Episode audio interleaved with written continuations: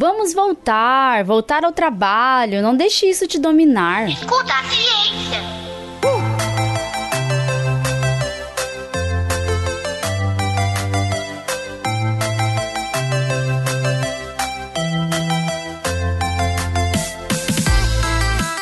Olá, eu sou a professora Letícia Sarturi. Sou mestre em imunologia e doutora em biociências e fisiopatologia. Nesse episódio, vamos falar sobre o quanto um tratamento médico privilegiado, como a terapia utilizada pelo presidente Trump, pode influenciar na sobrevivência da Covid-19. Você já ouviu um monte de gente dizendo que devemos voltar ao trabalho, voltar ao velho normal? Você já ouviu pessoas nas redes sociais ou na TV falando que a doença é dura, mas não é tudo isso? E você já reparou que normalmente essas pessoas são ricas ou estão ligadas a algum cargo de poder? Gente privilegiada que fala, né? Escuta ciência. Estamos aí há mais de seis meses com uma pandemia que parece não ter fim e que já mudou muitas atividades do nosso cotidiano. Mesmo com as recomendações da OMS sendo seguidas por muitos governantes, tivemos outros que preferiram minimizar o maior problema de saúde pública deste século. A gente não precisa ir muito longe para conhecer um governante assim, né?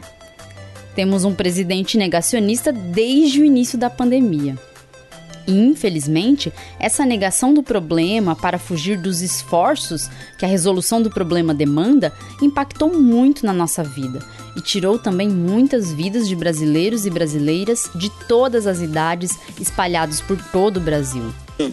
Tem a questão do coronavírus também, que, no meu entender, está sendo superdimensionado o poder é, destruidor desse, desse vírus. Presidente, a pandemia não está sendo superdimensionada, não.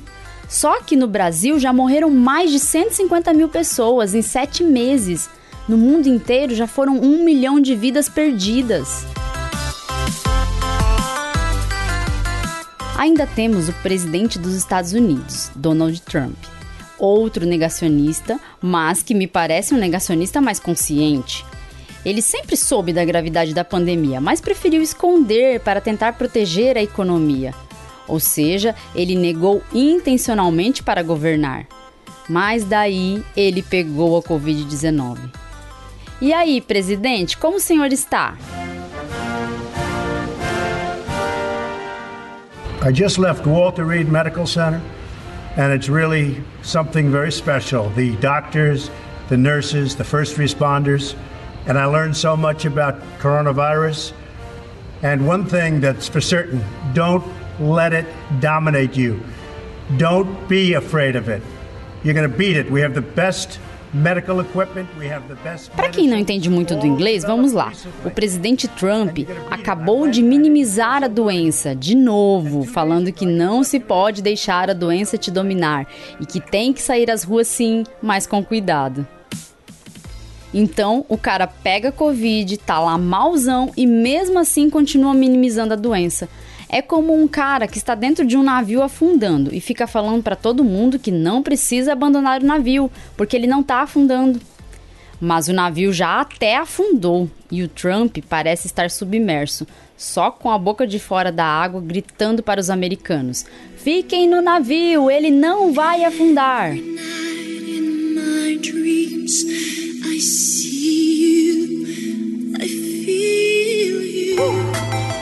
Ok, mas não são só essas pessoas que falam para você voltar à normalidade. Desde o início da pandemia, temos os grandes empresários também solicitando encarecidamente que as pessoas retornem ao trabalho. Afinal, a pobreza no Brasil vai aumentar se essas pessoas ficarem em casa. A economia vai estagnar. Isso é ruim para todos, especialmente para quem é pobre. Será que é por isso mesmo? Olharmos para o número de casos do mundo, são 300 mil casos de coronavírus no planeta inteiro. São 15 mil mortos. É uma pena que não houvesse nenhum morto. Ninguém consegue lidar com pessoas morrendo. É muito triste. Não tenho dúvida disso. Mas 15 mil mortos para 7 bilhões de habitantes é um número muito pequeno. No Brasil, nós temos aqui é, poucos casos ainda e temos, infelizmente, infelizmente, 25 mortos. Mas 25 mortos para 210 milhões de habitantes, de novo, é, é um número muito baixo. Significa o que que eu quero dizer com isso? Eu quero dizer que nós estamos dando um tiro de canhão para matar um pássaro. Muitas dessas pessoas que falam para você ir trabalhar não vão sair de casa de volta ao trabalho. Muitas dessas pessoas que falam que a campanha Fica em Casa aumentou a miséria no Brasil nunca se importou com os pobres. Muitas dessas pessoas que dizem se preocupar com os brasileiros que vão passar fome após a pandemia nunca deram um prato de comida a um pobre. pobre! E mais do que isso, essas pessoas sabem que se elas pegarem a Covid-19, elas terão uma boa equipe médica e um tratamento médico privilegiado. Essas pessoas não vão ter que encarar um pronto-socorro lotado, não vai faltar leito hospitalar para elas, nem ambulância.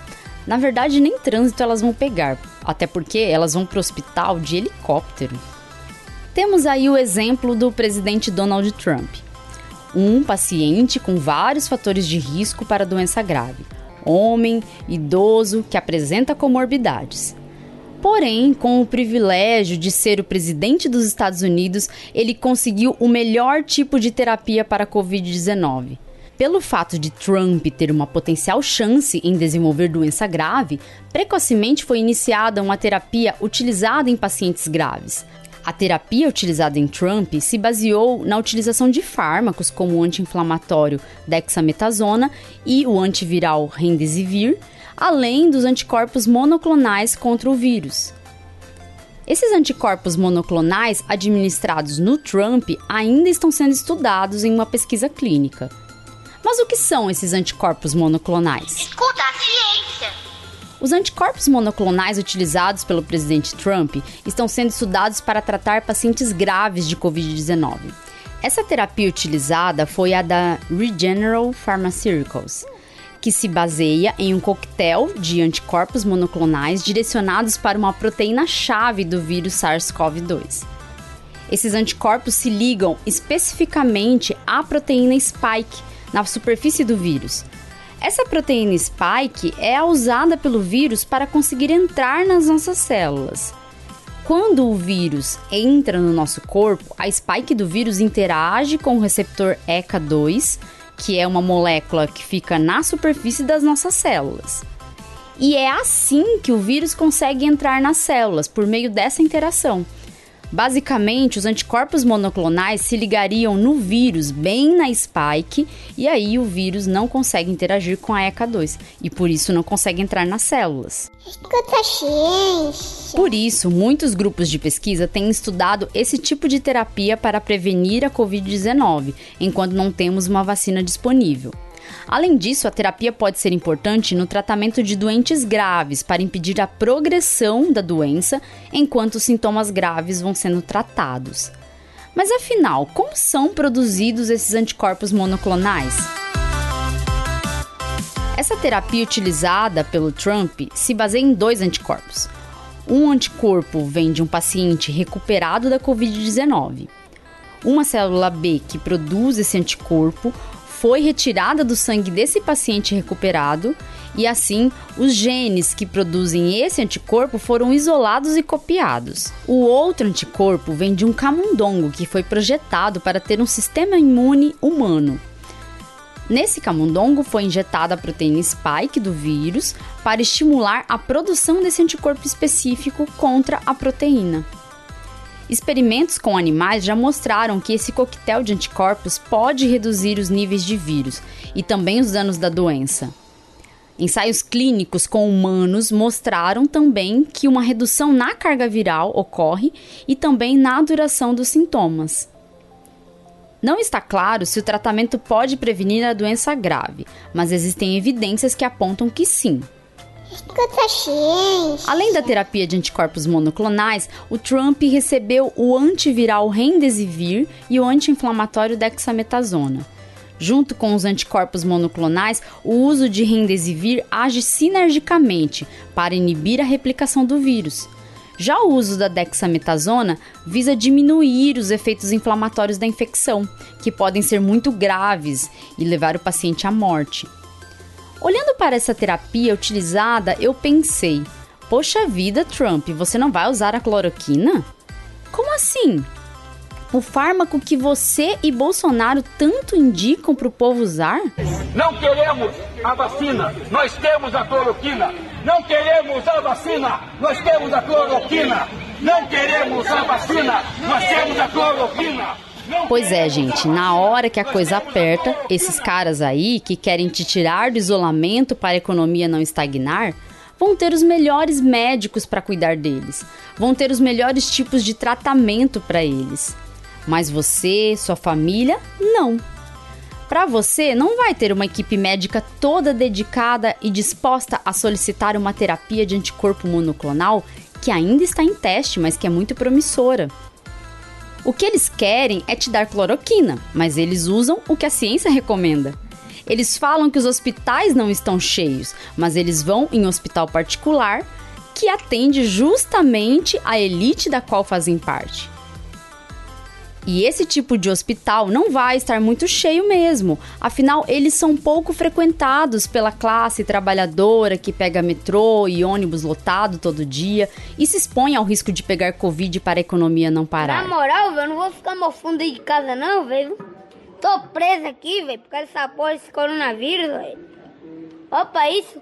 Arruma gente na rua aí, ó, brincando aí. Arruma de gente lá na rua, lá, brincando. Sai eu preso dentro de casa, velho. Eu vou mofar, Daqui a pouco eu vim no Power Ranger de tanto mofar, velho. Na moral, velho. Oxi. Céu, eu já enjoei, velho. Assistir TV eu já enjoei. Na TV você liga no canal Coronavírus. É, agora eu dei uma pistolada bem séria mesmo. Os privilégios de alguns foram escancarados na pandemia. Quem mesmo que pode ficar em casa? Quem mesmo que não pode parar para mover a economia do país? Essa desigualdade social acaba protegendo algumas pessoas durante a pandemia. E essas pessoas que podem ficar em casa tentam ir contra as recomendações de prevenção que a ciência recomenda. Mas isso é porque elas se sentem seguras caso peguem a doença e precisem de um tratamento mais intensivo. Afinal, elas têm os melhores médicos, os melhores hospitais.